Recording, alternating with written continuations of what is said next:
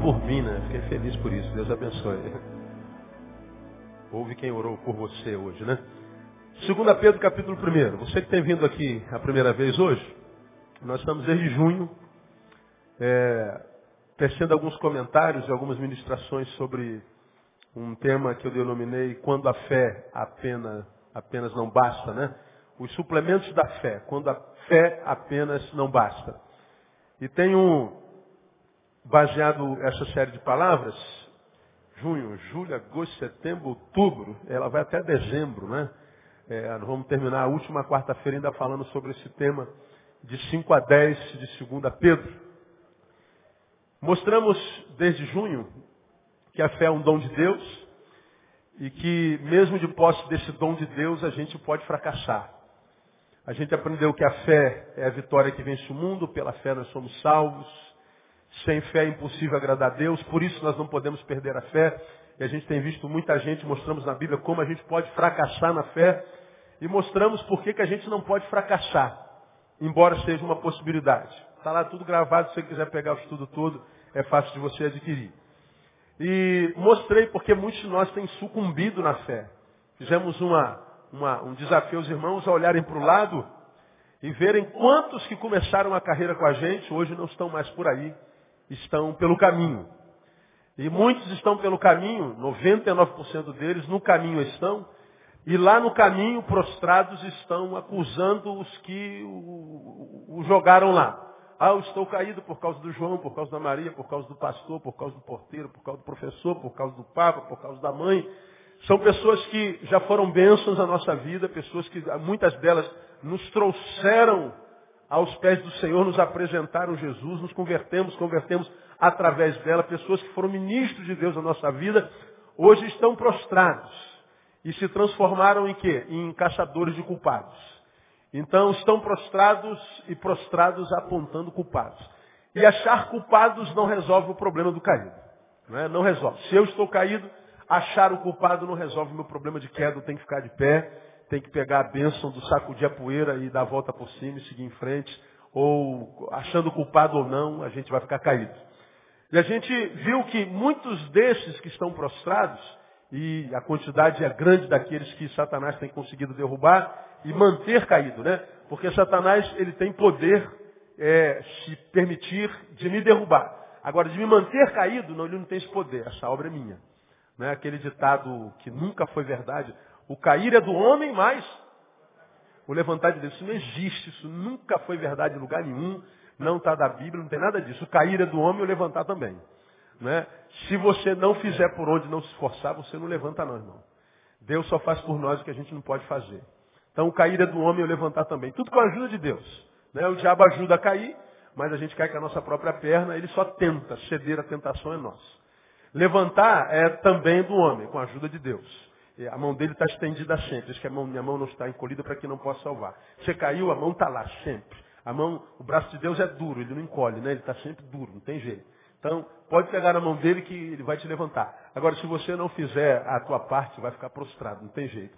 E a gente fez o um levantamento nesses meses todos, quanta gente ficou pelo caminho. Quantos exemplos a gente tem na Bíblia de gente que foi usado por Deus e ficou no caminho. Machucaram-se profundamente, alguns não conseguiram mais tratar, como diz o Salmo, adoeceram sem que houvesse a possibilidade da cura. Estão ficando por aí. E alguns olham para e dizem, esse cara nunca teve fé. Não, teve sim, teve sim. Eu até acredito que porque teve fé, se ele morrer, ele vai para o céu. Agora, enquanto não vai para o céu, vive um inferno. Né? Enquanto não vai para o céu, vive a morte. Tem fé, mas é, quem sabe é a fé do defunto. Sem obras é morta. Não tem jeito. Então nós falamos sobre isso muito detidamente, minuciosamente, profundamente. Está lá tudo anotado. E nós aprendemos por que, que algumas pessoas sucumbem na vida cristã, na fé cristã, no relacionamento com Deus. Porque, a priori, a ideia seria essa. Se eu estou me relacionando com Deus tão grande, na presença dele eu sou imbatível. Então, esse é o discurso. Mas a gente está vendo gente se relacionando a despeito de se relacionar com Deus grande como nós, sendo humilhado pela vida, pelo inimigo, pelos inimigos, por si mesmos. E a gente muitas vezes não entende por quê. Porque tem uma fé que faltou suplemento. Paulo fala sobre isso, suplementos da fé. Pedro fala sobre isso. Veja lá versículo 5 do capítulo 2, versículo 1. Por isso, vós mesmos, empregando toda a diligência, olha a palavra, acrescentai à vossa fé. Então, suplemente a vossa fé. Acrescente a vossa fé o que? Virtude, já falamos sobre o que é isso. A virtude, ciência, falamos sobre o que é ciência. A ciência é o domínio próprio, já falamos sobre domínio próprio. Ao domínio próprio, perseverança, falamos sobre perseverança. A perseverança, piedade, estamos falando sobre piedade. A piedade, fraternidade. A fraternidade, o amor. Aí ele diz mais.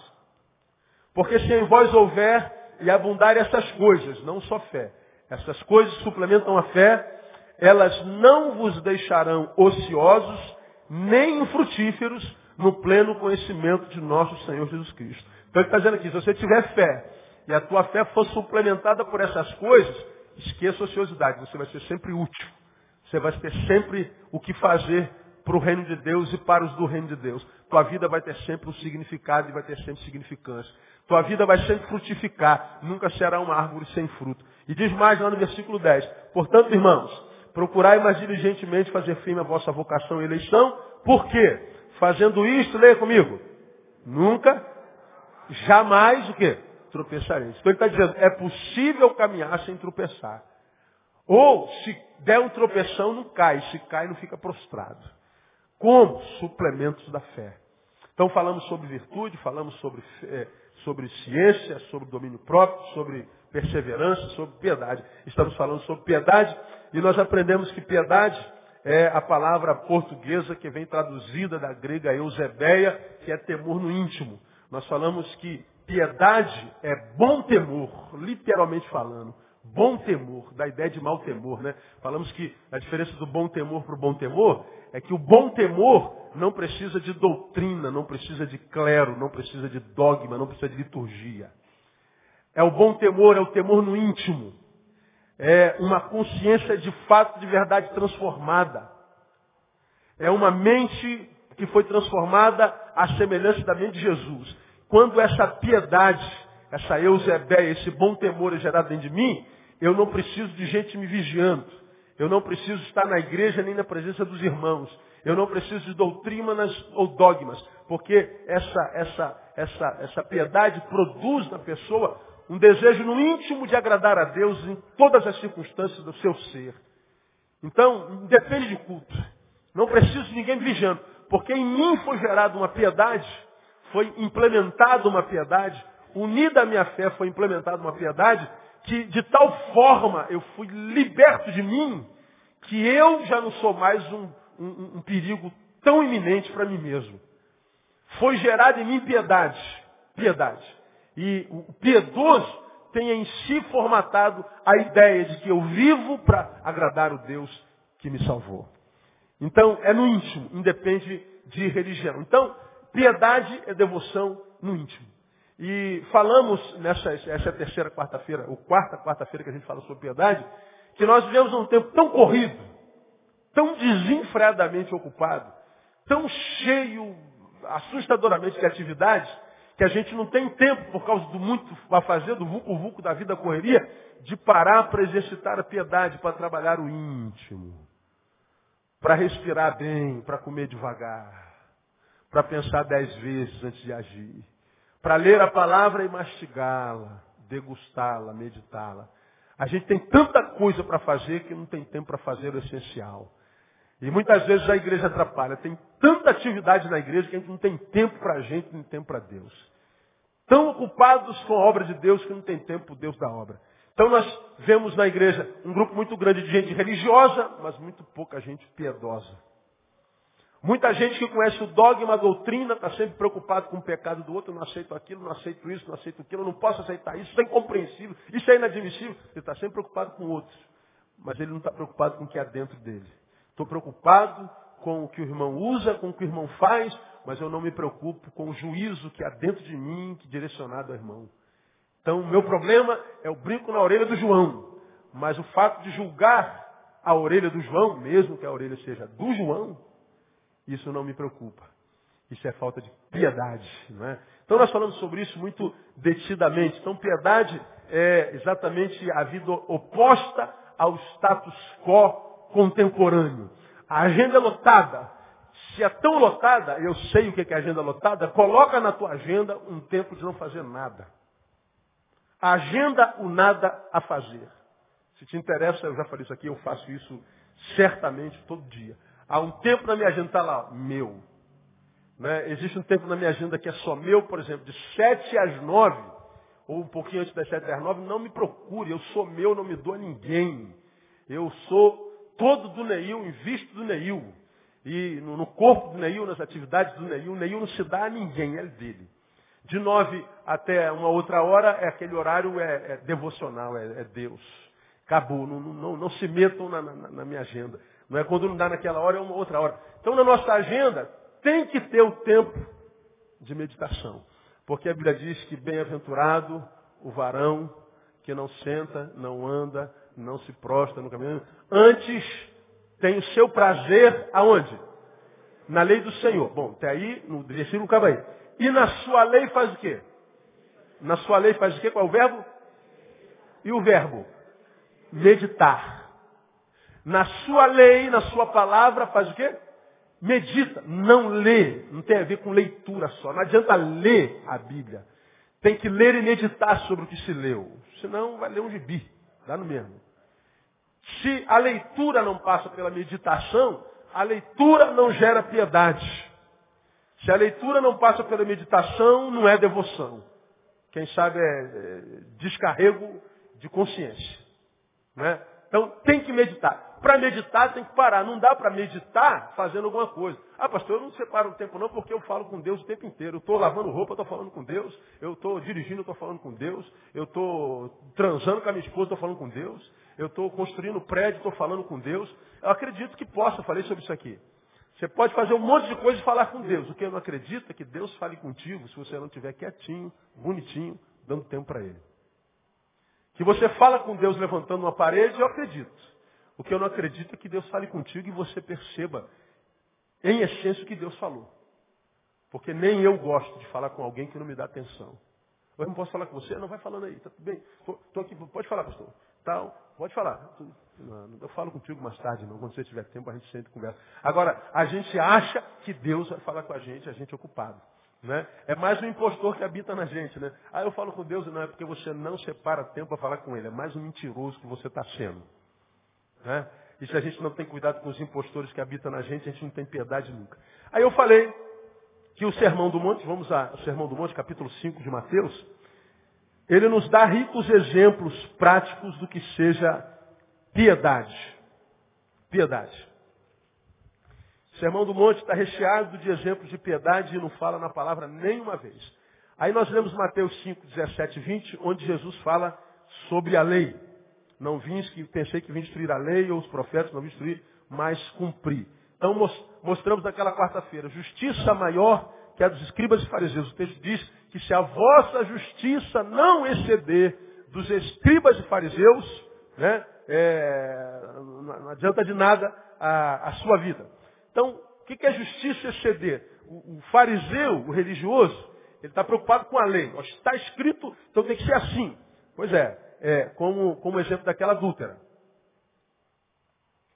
A lei diz que ela tem que ser apedrejada. Jesus diz, então apedreje. Ah, só deixa eu dar um, um, um bizu. Atire a primeira pedra quem nunca pecou. Então Jesus não, não, protegeu a mulher da lei, não. A lei diz que ela tem que morrer, então mate. Só que eu quero apelar à consciência de vocês. Atire a primeira pedra quem nunca pecou. E pecou com ela. Aí diz que todo mundo botou entre as pernas e foi embora. Né? Jesus descumpriu a lei? Não, cumpra a lei. Mas a lei dele foi a, a, a, acima dos dos fariseus. A lei diz, mata. Jesus diz, eu quero ir além disso. Eu perdoo. Isso é piedade. Posso cumprir o que está escrito? Seria correto? Seria. Mas você pode melhorar isso. Você pode até abrir mão do correto para fazer o que é mais justo ainda. Mais justo ainda. É, é a lei do amor, a lei do perdão. Falamos sobre isso uma quarta-feira inteira. Aí mostramos Jesus e o homicídio, Mateus 5, 21 a 23. Jesus fala uma coisa muito interessante. Não matarás, é isso que foi dito? Foi. Quem matar será réu de juízo? É. Eu, porém, vos digo que todo aquele que se encolerizar contra seu irmão será réu de juízo, e quem disser a seu irmão raca, né, será réu diante do sinédrio. Quem lhe disser tolo, será réu do fogo do inferno. Diz teu irmão, você é um tolo? Diz, então você vai ser réu do fogo do inferno. Já xingou alguém? Já, já humilhou alguém publicamente? Então você vai para o fogo do inferno. Olha que coisa horrível. Chamar alguém de tolo, né, cara? Olha que coisa terrível. O que, que Jesus está dizendo aqui? Para a lei, homicídio é tirar a vida de alguém. Para Jesus, não. Tirar alguém da nossa história por causa de uma questão, seja ela qual for, já é um homicídio. É o que Jesus está dizendo aqui. A gente mata algumas pessoas na nossa história. A gente o aprisiona fora do nosso coração. Por quê? Porque errou com a gente. Mas um amigo que foi bom para você 30 anos, errou uma vez e você o matou na tua história. Foi fiel a você 200 anos, errou numa vírgula. Você diz, sempre imaginei que você era falso. Você nunca me enganou. Pois é, 30 anos o camarada, a pessoa foi fiel. Errou uma vez. Aquele erro fala mais alto do que 30 anos. Isso é muito comum na igreja evangélica, ainda mais conosco, pastores. Eu posso pastorear aqui 70 anos. Mas se eu escorregar na banana e isso vier a público, vocês me esmagam. Sempre soube que esse pastor negro era safado.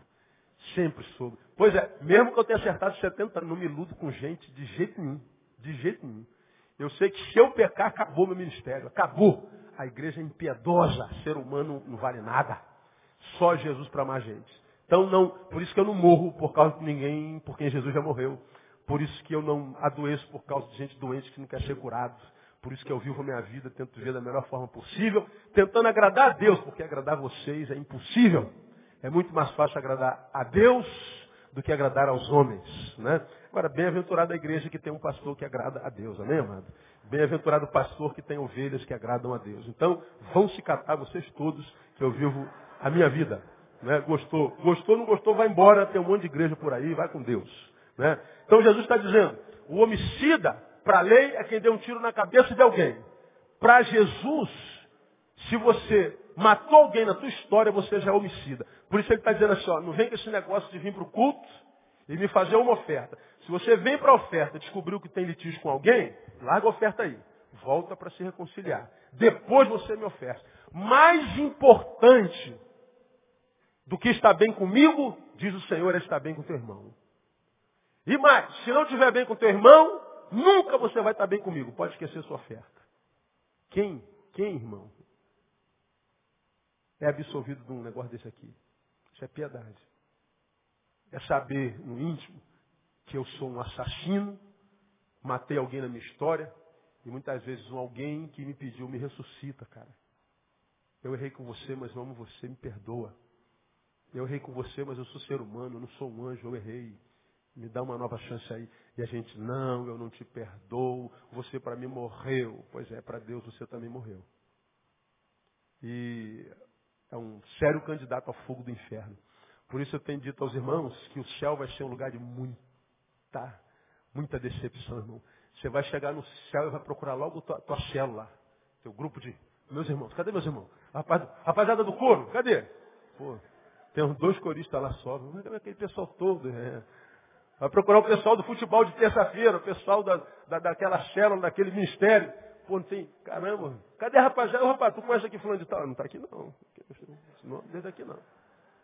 Aí tu vai passando nas ruas do céu, tá aquele irmão que você jamais imaginou que ia estar. Tá Como que você chegou aqui, cara? Tem propina no céu também? Não é possível. Você pagou quem?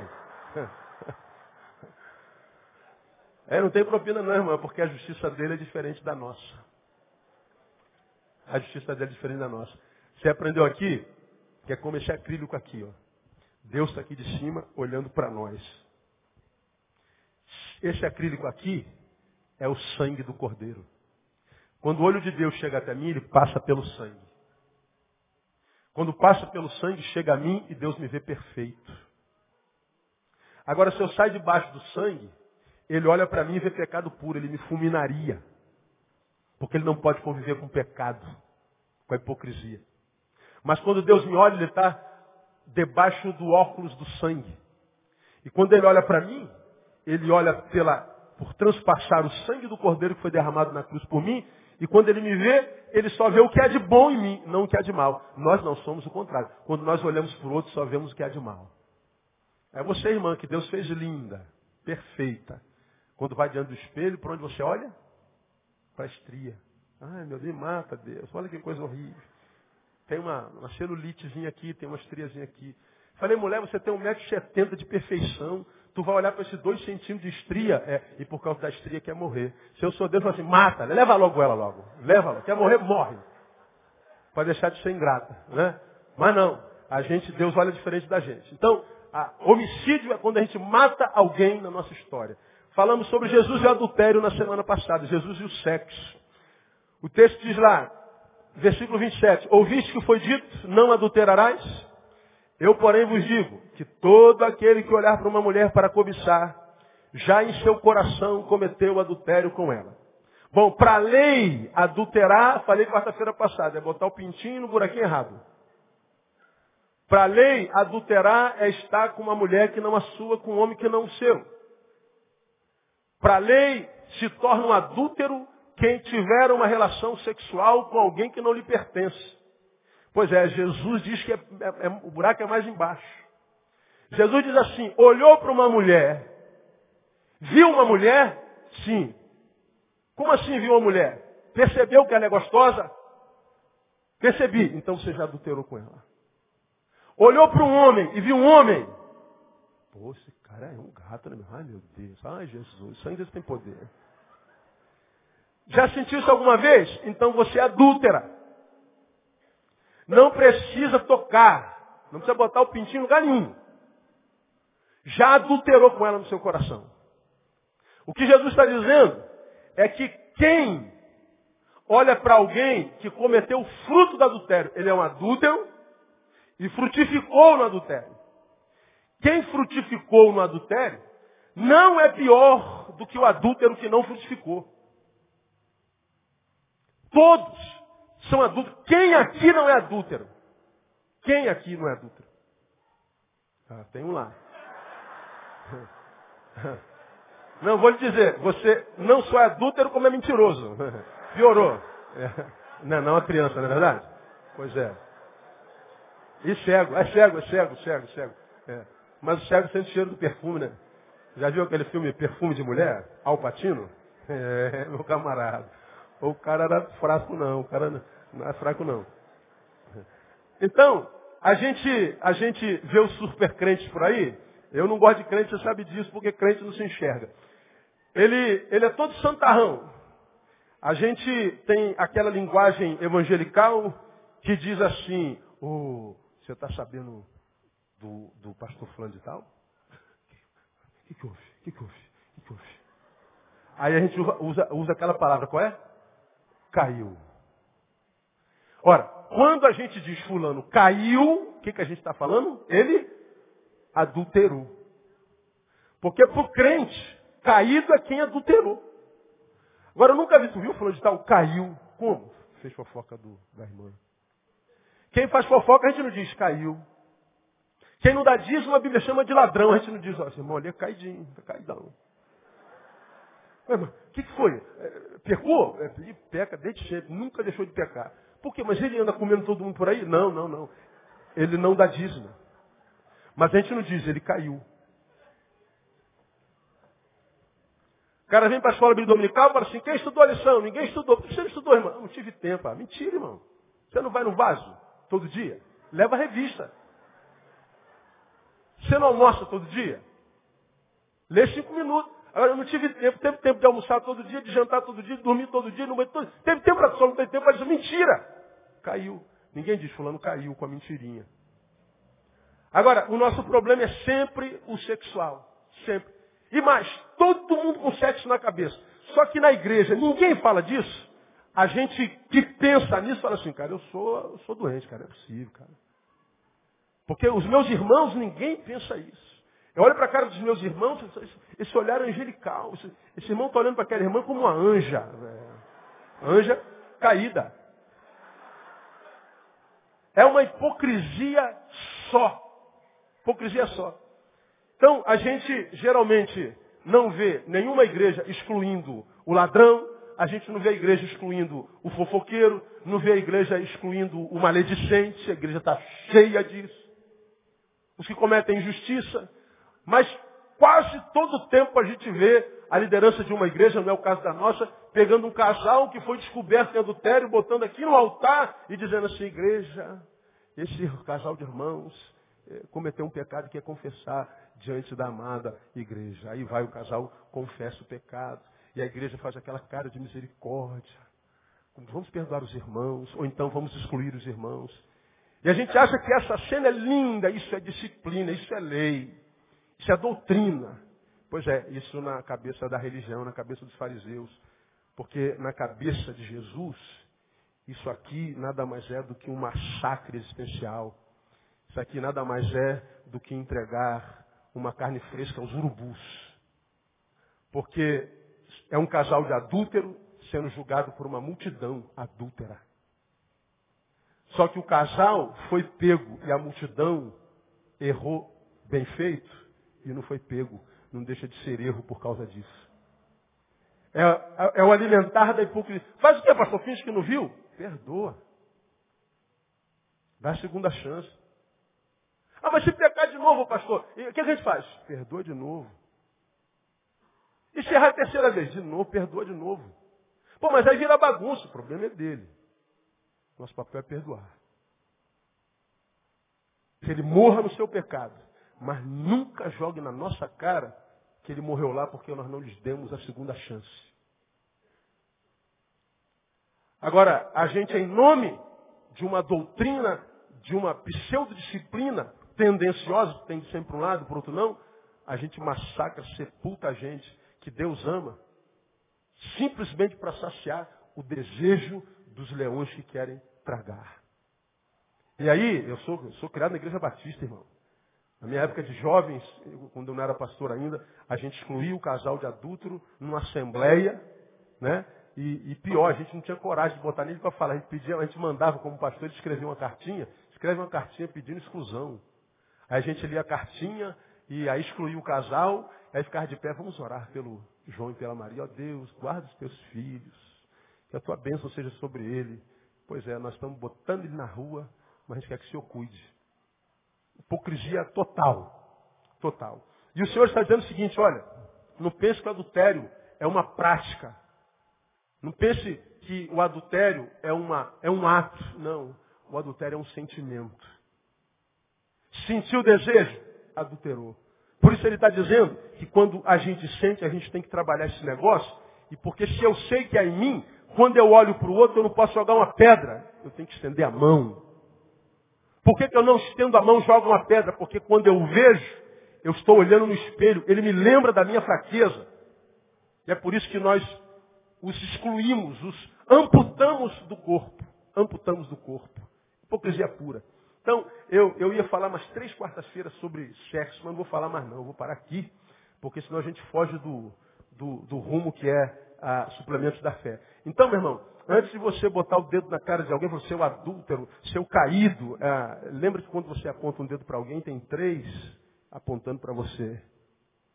Porque a luz do Evangelho adulterou não quem tocou em alguém, mas quem desejou alguém. E diante dessa circunstância, todos nós somos. Portanto, só estamos de pé por causa do quê? Da graça. Ora, se eu estou de pé por causa da graça, como eu devo olhar para o irmão que caiu em pecado? Com a mesma graça. Até porque isso é bíblico. Na oração do Pai Nosso ele diz, perdoa as nossas dívidas, Assim como o quê? Perdoamos aos nossos devedores. Por isso, há um monte de crente que parece que está sendo castigado, esmagado por Deus ou pela vida o tempo inteiro. A vida olha para ele e não sorri, olha com cara feia. As portas da vida, quando vê que é ele que está chegando, elas se fecham. A porta está escancarada o tempo inteiro, mas quando vê que é ele, ela fecha. Está sempre batendo com a porta na cara. Né? Estivemos jantando com um casal de amigos aí outro dia, aí ele estava contando, ele chegou no jantar com um galo na cabeça. Falei, rapaz, está achando o que é isso que você fez com ele? Eu falei, não, pastor, não tem nada a ver comigo não, Deus me livre. É... Ele estava entrando no, no, no, Carrefour, aquela porta a, a, é, abracadabra. Só que ele veio andando rápido, ele foi pegar um negócio lá dentro, quando ele imaginou que a porta ia abrir rápido, aquela porta é minha lerda, né? E ele veio correndo, vai abrir, não abriu, pum! Bateu, quebrou a porta do Carrefour, você ter uma ideia como é que a testa era de homem de ferro. Aí eu falei, pastor, o pior não foi o galo, não foi nada, foi aquela multidão inteira olhando para mim. E eu parado, o Carrefour inteiro olhando para mim, que vergonha. Eu voltei, saí correndo, vim embora, nem peguei que eu fui pegar. Eu falei, fez certo, tá certo. Né? Aí chegou lá com um galo desse tamanho. A porta não abriu. Mas que a porta é assim da vida com muita gente. Quando chega, a porta fecha. E a gente não sabe por quê. Quantos de nós, quantos crentes você conhece, cara, para quem a vida nunca sorriu, gente que, como eu falo sempre, nasce e morre sem ter vivido. Nasce e morre e a vida nunca se transformou numa coisa que vale a pena. Olha para trás uma sucessão de erros, equívocos e perdas. Mas o cabra não aprende. A mulher não aprende, a mulher não se quebranta. A mulher diz, é o culpado e é o caçador. Virou um caçador de culpados. Caçador de culpados tem um monte por aí. Agora, o caçador de culpado continua caído. Não adianta caçar culpado, porque resolver o problema não se resolve achando culpados. Se resolve é mudando de postura. Então a gente muitas vezes é, pratica a lei como um menino rico, jovem rico, assim, os mandamentos eu, eu cumpro desde moleque. Pois é, não basta cumprir o mandamento, menino. Falta uma coisa para você. O que? Desapego. Desapego. Vai e vende tudo quanto você tem, você vai ter um lugar no reino dos céus. Ele voltou triste. Prefiro ser rico no inferno do que pobre no céu. Isso é falta de piedade. Seus valores eram adoecidos. Tem um monte de crentes que são fiéis à sua religião, são fiéis à sua denominação, aos credos da sua fé. Ele é um especialista na lei, mas não consegue estender um dedo. Se para isso ele tiver que sofrer a acusação dos irmãos. Por mim alguém morre, se for para queimar a minha imagem, morra. Pois é, você também morre, só que não sabe, né? Morre a morte que o diabo imprime, como você tem aprendido. Morre, o diabo mata sem tirar a existência. Está aí, está respirando, está trabalhando, acorda de manhã, está agenda cheia. Mas você sabe que quando você para, você é um infeliz. Você não tem razão para sorrir, você não tem razão para celebrar. Nem as vitórias que você teve na vida conseguem gerar alegria, nem tua mulher, nem teu marido, nem teus filhos. Nada. Não há vida em você. Por quê? Porque, quem sabe, falta piedade. Bom, hoje, dá para adiantar aqui a penúltima lição que eu vou tirar aqui do, do, do, do Sermão do Monte. Mateus 5,33, Jesus e o juramento. Em 5,33, Jesus fala assim, outro sim ouviste que foi dito aos antigos, não jurarás falso, mas cumprirás para com o Senhor os teus juramentos. Eu, porém, vos digo que de maneira nenhuma jureis, nem pelo céu, porque é o trono de Deus, nem pela terra, porque é os cabelos de seus pés, nem por Jerusalém, porque é a cidade do grande rei, nem jures pela tua cabeça, porque não pode tornar um só cabelo branco ou preto. Seja, porém, o vosso falar o quê? Sim, sim ou não, não. Porque o que passa daí é o quê? de procedência maligna. Olha que coisa interessante. Olha, irmão, eu juro que eu vou fazer. O Senhor está dizendo assim, ó, pecou. Não jureis, acabou. Quando eu era garoto, acho que hoje ainda diz, quem jura, ah, agora também, também tem isso ainda, né? Quem jura mente. É só o pessoal que falou, só os velhos. Pois é. Então nós que somos velhos, tínhamos essa, essa, ah, quem jura mente. Ou então a gente prometia uma coisa e fazia figa atrás, né? Não, vai acontecer, vai, vai, vai. Nada, está mentindo. O que que, o que que Deus está falando aqui? Os antigos diriam, não jurarás falso, mas jure. Agora, o que Jesus está falando é, antes, quando vocês iam fazer um pacto, vocês tinham que imprimir a palavra, vocês tinham que jurar por alguma coisa, e ficava registrado lá pelo juiz. Jesus está dizendo, não, agora não precisa de juiz, não precisa de papel, não precisa de testemunha, não precisa de nada. Porque vocês são velhas criaturas transformadas em novas, e quando a gente se transforma em nova criatura, o que, que acontece com a velha? Ela passa, ela morre, e agora a lei de Deus está gravada não mais no papel, mas no coração. Portanto, a palavra de um crente, quando é sim, ela é o quê? Sim. E quando ela é não? Ela é não. Agora, e quando alguma pessoa diz sim, e acaba fazendo não. E quando a pessoa diz não e acaba falando, fazendo sim. Isso é de que procedência? Maligna. Pergunta a você, conhece algum crente que age diabolicamente, portanto? Pergunta ao irmão que está do seu lado. Diabo ou espírito na tua vida? Pergunta ele. É terrível, irmão. Terrível. O cara assim, ó, pastor, conta comigo. Ih, não conte, filho. Conte, você vai ganhar volta.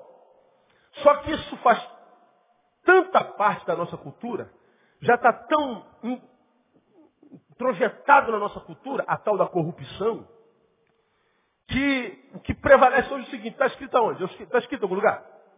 Assinei algum papel? Não, não assinou, mas tu falou, cara. Tá, aonde? Pode provar? Não, não posso. Então, dane-se. Isso não acontece só do lado de fora, irmão, acontece do lado de dentro. É gente cuja palavra não vale nada. E o que que Jesus está falando aqui? Quando nós de fato nos tornamos novas criaturas, nós não precisamos mais jurar, nós não precisamos escrever mais nada. Ele está falando que a, a nossa palavra já bastaria. O que ele está falando é de palavra empenhada, o que ele está falando é de caráter. Quando Pedro diz acrescentai a vossa fé, piedade, ele está dizendo, olha, acrescenta o vosso caráter. Tem a ver com a virtude, que é o primeiro sintoma, primeiro suplemento que nós falamos há três meses atrás. Virtude é, é o sacrifício humano. Portanto, quando, quando, quando Paulo diz, Pedro diz que a gente tem que suplementar a fé com virtude, quando tem que suplementar a fé com piedade, ele está dizendo assim, olha, você tem que pedir a Deus que plante fé na tua vida, mas você tem que se esforçar com a virtude humana para que essa virtude unida com a fé produza em você piedade, uma piedade que mude o teu caráter e não só a tua religião. Mude tua essência e não só a tua roupa. Mude teu caráter, não só a tua linguagem. Para que a tua palavra, porque fora dita e pronunciada, o outro descanse. Portanto, o que ele está dizendo aqui é o seguinte, quando a gente ouve alguém que é piedoso, a gente descansa, porque sabe o que vai acontecer. A palavra de um piedoso gera paz. A palavra do piedoso não produz dúvida. Eu sei quem é aquele camarada. Eu sei quem é aquela mulher. É uma mulher de Deus, é um homem de Deus. Ele disse que vai acontecer. Então descansa, vai dormir, filho meu, porque ele é um homem piedoso. É disso que o texto está falando.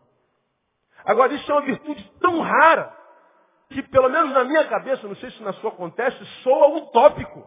Pô, pastor, isso aí, existe mais, pastor, isso aí, que isso, pô?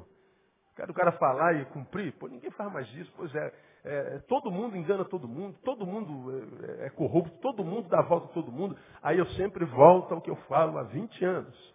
No meu nome não tem todo mundo no sobrenome. Meu nome é Neil Teixeira Barreto. Não é Neil Teixeira Barreto todo mundo. Eu não sou da família de todo mundo. Todo mundo faz isso, problema de todo mundo. Eu não. Eu não. Você não. Quando eu trabalho a minha palavra, quando eu trabalho o meu caráter, quando eu trabalho contra mim, quando o meu eu ruim, meu homem velho quer dominar o homem, quando eu luto contra esse homem velho, eu estou acrescentando piedade à minha fé. Quando eu acrescento piedade à minha fé, eu estou me robustecendo, eu estou me musculizando espiritualmente. Eu estou malhando, estou tomando suplemento espiritual, estou ficando forte, portanto me capacitando para as adversidades da vida. Agora, quando a gente relaxa com o caráter, quando a gente não está nem aí, quando a gente acha que é comum o ilícito, quando a gente acha que é comum o dar volta, quando a gente acha que é bonito enganar alguém, a gente não sabe, a gente está alimentando a carne. Essa mesma carne que vai esmagar a gente quando o dia da adversidade chegar.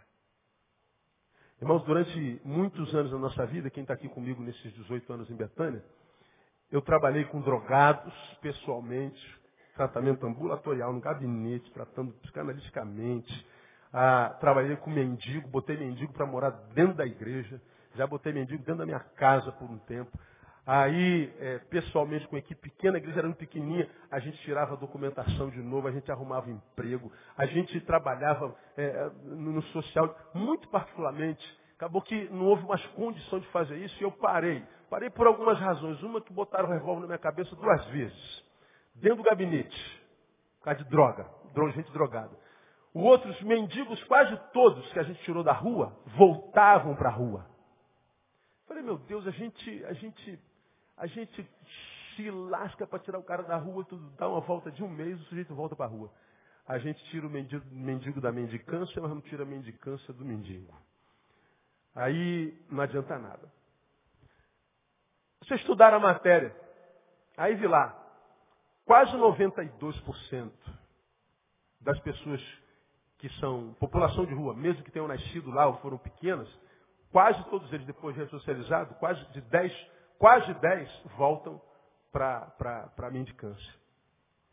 Ah, muito simples de entender. Nós somos seres sociais e somos adequados à geografia dentro da qual nós somos criados.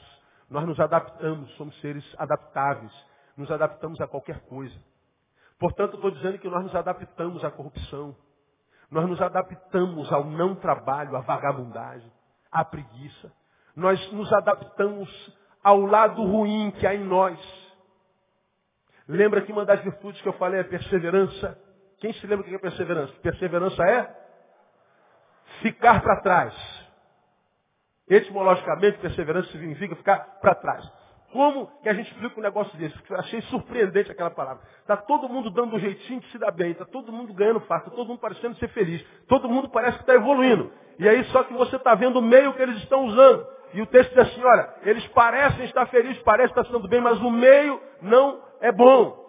A, a, a questão é o seguinte, olha, está dando certo, mas não é certo. O homem sem Deus pergunta, dá certo? Dá, então vamos. O homem de Deus pergunta, é certo? As perguntas são diferentes. Está dando certo? Tá, não é o mais importante. É certo? Essa é a pergunta. Se está dando certo e não é certo, o texto diz, fica para trás. Persevera onde você está. Mantenha a integridade. Mas pastor, parece que está todo mundo evoluindo. Pois é, não evolua, porque estão evoluindo de forma errada. Fique para trás, não se corrompe. Mantenha a tua virtude, mantenha a tua piedade, é o que o texto está dizendo. Porque fazendo isso, ainda que a gente tenha a sensação de que esteja perdendo, nós estamos, pelo contrário, nós estamos investindo. A perda pode parecer material nesse cronos, mas você vai ver que melhor é o fim das coisas. Lembra que eu exemplifiquei como aquela pessoa que está aqui, ó, curtindo um churrascão com uma picanha gorda e mal passada. Adoro. Tem que ser sangrando e com aquela gordurinha amarelinha. Aquilo é do capeta, aquele negócio. Mas que é bom é. Está lá aquela picanha gorda. Aqui está o Mauricinho e a Patricinha comendo arroz integral, carne de soja, couve, alface. Só mata. Um chão de Nabucodonosor, como é que eu brinco? Só mata. Aí a gente está aqui, pô, isso aí comer é cavalo, cara. Que coisa horrível. Esse troço é horrível, isso não tem gosto, cara. Comida japonesa, tudo cru, peixe cru. Rapaz, olha essa picanha aqui. E o cara lá, pô, eu gosto, mas eu tô, tá tranquilo. A gente está aqui comendo, saboreando, chega tá babando. Zoando lá o cara da comida integral.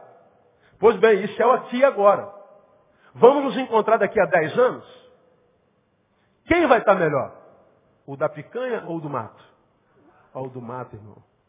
Porque muitos de nós, colesterol alto, veio de coração entupido, está todo arrebentado. Por quê? Picanha, meu filho. Muita picanha. Muita gordura. O que, que acontece na piedade, na virtude, na perseverança? A gente está ficando para trás, a gente está comendo comida integral. Está todo mundo zombando da gente. Parece que a gente está perdendo, estão zoando da gente, estão chamando a gente de quadrado, estão chamando a gente de retrógrado, estão, estamos perdendo, aspas, amigos. Estamos sendo deixados para trás. E a gente diz, pô, eu não vou ficar para trás não, pastor, estou ficando para trás, eu vou junto. Não, persevera, fique para trás. Você vai ver, meu irmão, que ficando, perseverando, exercitando tua piedade, o que hoje parece ser perda, amanhã se mostrará livramentos poderosíssimos. A gente sabe, pelo fruto que muitos dão, onde é que vão estar daqui a alguns anos. Eu poderia pegar, suponho que pegasse aqui, ó, dez adolescentes e botasse aqui, ó. Alguns desses eu posso dizer para você onde é que vai estar daqui a cinco anos. Fácil, fácil, fácil. Fácil. Um eu sei onde vai estar bem, outro eu sei que vai estar. Esse aqui vai estar na maconha, esse aqui vai estar perdido, esse aqui vai estar chapado. Está aqui na igreja. É só você olhar para a vida. É só você ver o que planta. É só você ver os valores do coração. É só ver com quem anda. É muito fácil saber o futuro dos outros. Não precisa ser profeta. Agora, esses sentimentos, esses suplementos, virtude, perseverança, domínio próprio, tudo é humano. A fé é dom de Deus mas o suplemento da fé é tudo humano. A piedade, o caráter, a palavra empenhada, isso tudo é humano. E essa participação humana suplementa a fé, que é espiritual, e o humano e espiritual é ser vivo. Ser vivo com excelência. Não adianta eu tender para uma espiritualidade não humana, porque o único lugar onde o ser espiritual pode ser é na humanidade. Não adianta eu me cair numa postura humanista, sem me preocupar com o espiritual, porque o único jeito de ser humano de forma integral é não abdicando do espiritual. Ser bio, psíquico, espiritual. Ou eu sou humano integralmente ou eu sou humano paraplégico. Eu não tenho como ser humano integralmente se eu não invisto na minha espiritualidade. Então, o humano e o divino caminham juntos porque eles são uma, uma coisa una. Então não dá para eu dizer que tenho fé e se a minha palavra é uma palavra de gente sem caráter. Não adianta você imaginar que Deus vai abençoar você se a tua palavra é uma palavra dúbia, dobre. Que o que está dizendo é que para Jesus o juramento, para Jesus quem juramente, quem é verdadeiro não precisa jurar. Ele tem caráter. Toda vez que eu falo sobre isso, terminando, eu me lembro da primeira vez que eu fui nos Estados Unidos há muitos anos atrás. Eu contei isso aqui, também alguns anos atrás. Uh, acabei de pregar em São Francisco, Califórnia, e aí o irmão que ia me levar para o hotel, depois do jantar, devia ser o quê? Umas duas horas da manhã, fiquei conversando com o povo até, até tarde, e era mais de duas horas, era muito tarde, ficamos muito tarde conversando. Aí ele foi me levar para o hotel. De madrugada, nenhuma alma viva. E nos Estados Unidos tem lá que as ruas está escrito stop. E nos Estados Unidos é o seguinte, todo cidadão, quando tem uma faixa escrita stop, ele tem que parar as quatro rodas do carro, tem que parar. Não pode dar uma freada reduzida, semi-parar e caminhar. Não. Se você semi-parar e caminhar, aparece um guarda de trás da moita, não sabe de onde esse cara vem. Sempre aparece aqueles caras impressionantes. Os caras tu não vê na rua, mas quando tu dá uma vacilada, ele está lá. Câmera para tudo que é lado, né? Pois bem, aí de madrugada, carioca, carioca deu 10 horas, a gente entrega na mão de Deus. E seja o que Deus quiser. Né? A gente vai embora do sinal. Aí de madrugada eu cansado, cara, eu que uns 30 quilômetros do hotel. Aí toda a esquina tinha um stop, o cara parava. Aí eu falei, pô, não vem carro nenhum de lá. Não vem carro nenhum de cá, não vem carro nenhum de lá, não vem carro atrás, não vem ninguém. Aí o cara viu stop, ele parava. Aí eu tô quieto. Aí parou no segundo stop. Décimo stop. Falei, pô, não é possível, eu vou chegar de manhã cedo no hotel, porque o cara para toda hora, meu. Aí chegou uma hora que ele parou e falou assim, pô, pô, brother, pô, são três horas da manhã, quatro, cara, não tem carro nenhum, cara, vamos embora, cara. Pô, por que você para aqui? Ele falou assim, ó, eu paro, pastor, porque está escrito que eu tenho que parar.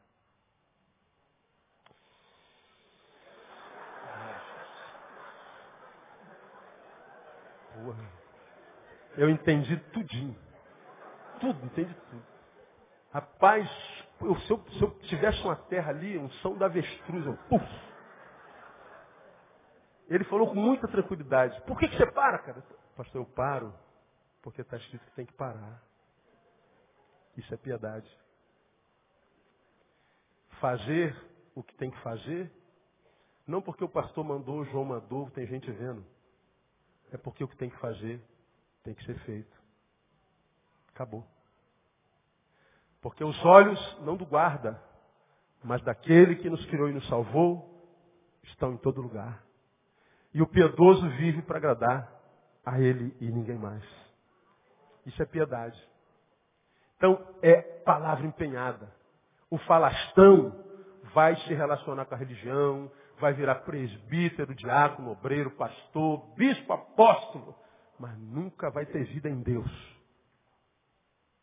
Irmão, eu poderia pegar hoje, hoje, na minha caixa de e-mail, eu posso afirmar, tem de 10 a 15 e-mails, só de pastores e alguns bispos lá, pedindo um horário, porque não tem com quem falar, estão doentes.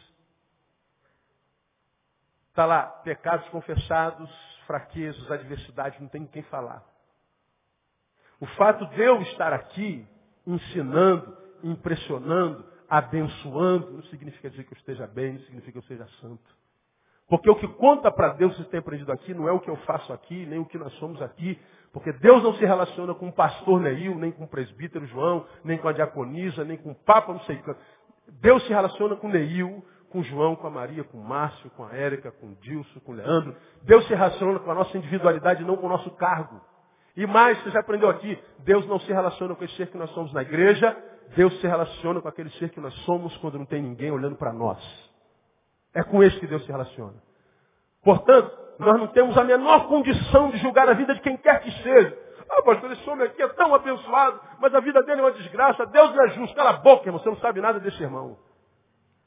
Você imagina esse irmão, você não sabe nada dele. Deus não se relaciona com esse homem que você conhece. Deus se relaciona com aquele homem que ele é e que você não conhece, só Deus conhece. Ah, mas ao mesmo tempo esse irmão aqui nem parece ser crente, pastor. Olha o cabelo desse cara, como é que esse cara anda. E Deus abençoe esse cala a boca, irmão. Deus não se relaciona com esse ser que ele é aqui diante dos nossos olhos, se relaciona com aquele ser que ele é quando não tem ninguém olhando para ele. Então a gente não tem como saber se Deus está sendo justo ou injusto. Aliás, a gente sabe, Deus sempre é justo, Deus sempre é bom, perfeitamente bom, impossível de não sê-lo. Mesmo que a justiça dele não coadune com a nossa. A gente não sabe de nada. Como você tem aprendido, você não me conhece, eu não conheço você, nós nos imaginamos. Eu imagino você e você me imagina. Agora, Deus não trabalha com imaginação, Deus trabalha com essência. Deus sabe quem você é no trabalho, Deus sabe o que você faz com a sua palavra, Deus sabe quem você é sábado à noite, Deus sabe como é que você trata as pessoas e as coisas, Deus sabe da tua essência. E você está como está porque você é como é. Quer mudar o jeito de estar? Mude o jeito de ser. Você vai ver que muda tudo. Depende só da gente. Agora, muita gente quer que Deus mude as circunstâncias, mas ele mesmo não quer mudar. Continua sem palavra, continua mau caráter, continua mau testemunho, continua eh, intolerante, continua juiz, continua não misericordioso, continua nada, continua sem caráter. E ele está falando que a palavra não precisa ser empenhada, ela simplesmente é e acabou. E aí eu leio aqui para vocês o seguinte, Jesus dizendo, ou fazer árvore boa e o seu fruto bom, ou fazer árvore má e o seu fruto mau. Porque pelo fruto se conhece a árvore. Raça de víboras, como podeis vós falar coisas boas sendo maus? Pois do que há em abundância no coração, disso fala a boca. O homem bom, do seu bom tesouro, tira coisas boas. E o homem mau, do seu mau tesouro, tira coisas más. Digo-vos, pois, olha aqui, que toda palavra fútil que o homem disser, que os homens disserem, hão de dar conta no dia do juízo. Porque pelas tuas palavras serás justificado e pelas tuas palavras serás condenado. Cada palavra fútil vai dar conta no dedo do juízo. Cada uma. E mais, pelo que sai da tua boca, pelas tuas palavras, você vai ser condenado e vai ser julgado. Portanto, eu e você conhecemos gente que a gente sabe que vai ser condenado. Você é mulher, sabe que seu marido vai ser condenado. Você é marido, sabe que a tua mulher vai ser condenada. Você é filho, sabe que teus pais vão ser condenados. Como, pastor? Pelas palavras que saem da boca dele. A gente não quer julgar, mas a gente sabe. Saiba e não imprima juízo, cala a boca. E peça a Deus para tocar na boca dele com Atenas, como fez com Isaías. Porque Isaías, quando foi, teve a visão da glória de Deus, a primeira coisa que ele reconheceu, ai de mim, porque sou homem de impuros lábios.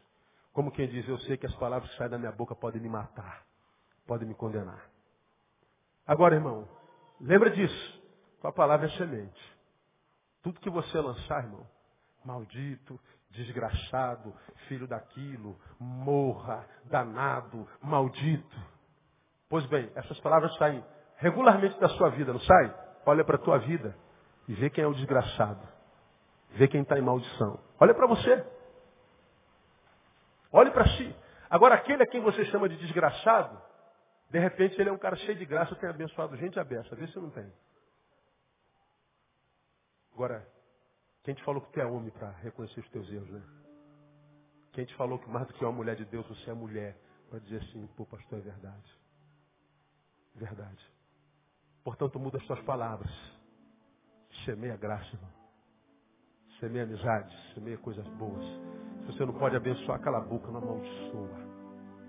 Você não pode concordar, não discorde com raiva. Isso é fácil. Essa estratégia é maravilhosa. Maravilhosa. Que a palavra fútil condena. A palavra fútil rouba a vida. A palavra fútil inutiliza a vida. Infelizmente nós vemos uma geração que, por brincadeira, cara, é só porcaria. Não, não sai nada bom sai nada que preste. Um, É um no meio de um milhão que diz alguma coisa que fala assim, caramba, poxa vida, saiu alguma coisa daí. Impressionante. E o pior, a gente adora a companhia dos, disso. Adora a companhia. Medo da solidão. Prefiro estar com gente que não acrescenta nada do que estar só. Pois é, você está com gente que não acrescenta nada, se alguém bom aparecer, porque você está com gente que não acrescenta nada, ele vai embora. Você está sozinho, apareceu gente que presta, talvez ele fique. Já falei aqui, você vive uma vida errada. Se atrai alguém certo, porque ele sabe que você vive vida errada, ele se afasta de você. Agora, se você atrai alguém errado, porque sabe que você é errado, ele fica. O oposto é verdadeiro. Viva a vida correta. Se atrai alguém correto, ele fica porque sabe que você é correto. Mas se você vive correto, atrai alguém que não vale nada, porque ele sabe que você é correto, ele não fica, ele vai embora. Aí você olha para a tua vida, só atrai coisa ruim. Pô, pastor, eu só atraio urubu. Talvez você seja uma carniça. Lembra da lei da semeadura? Se eu jogar aqui alpiste, se eu atrair alguma coisa, o que, que eu atraio? Passarinho. Se eu botar açúcar, se eu atrair alguma coisa que eu posso atrair? Formiga. Se eu botar formiga, o que, que eu posso atrair? Tamanduá. Ou seja, eu atraio o que eu ofereço à vida. O que, que você tem atraído, irmão? Dá uma olhadinha, irmão. Dá uma olhadinha ao redor. Dá uma olhadinha na tua história. Não adianta ser caçador de culpado, cara. Não adianta dizer que foi o pai, foi a mãe. Tem um monte de gente que não teve pai nem mãe, teve pai e mãe que não prestou, tem gente aqui que foi estuprada. E está de pé, meu deu a volta por cima, não se entregou. Resolveu não ser vítima do pai a vida inteira, resolveu eh, ser o escritor da sua própria história. Depende de cada um de nós.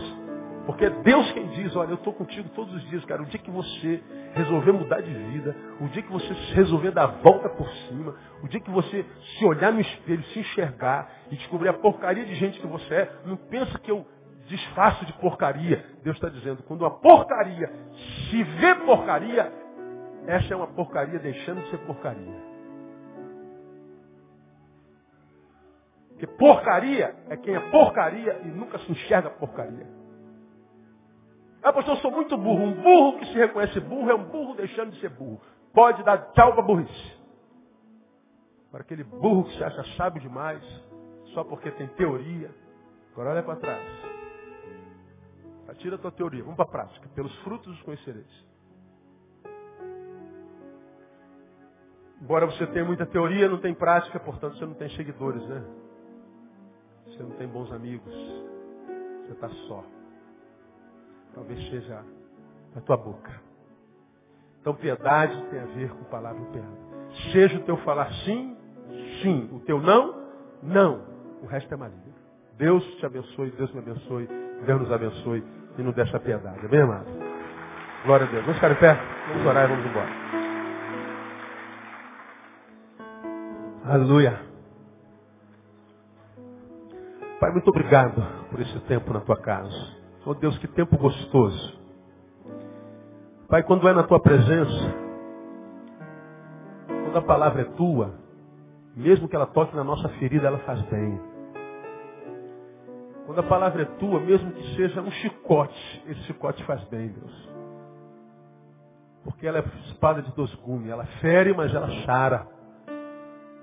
Ela fere, mas ela cura.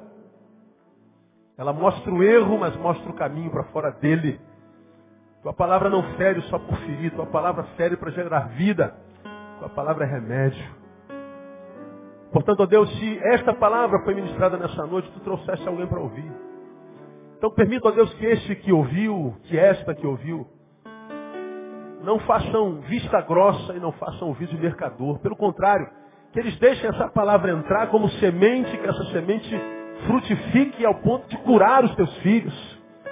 Para que ao invés de serem vítimas das suas histórias, sejam os agentes delas. Ó Deus, que essa palavra possa sarar, possa curar, restaurar, restituir. Que essa palavra que tire o sono essa noite. Que essa palavra Deus coloque em crise, mas que amanhã eles acordem melhor no processo de cura. Nós queremos essa piedade, ó Deus, que independe de curo, de clero, de culto, de domingo, de liturgia, de doutrina. Nós queremos esse bom temor que gera temor no íntimo e que nos faz viver uma vida com o intuito de agradar o teu nome. Porque os teus olhos estão em todo lugar.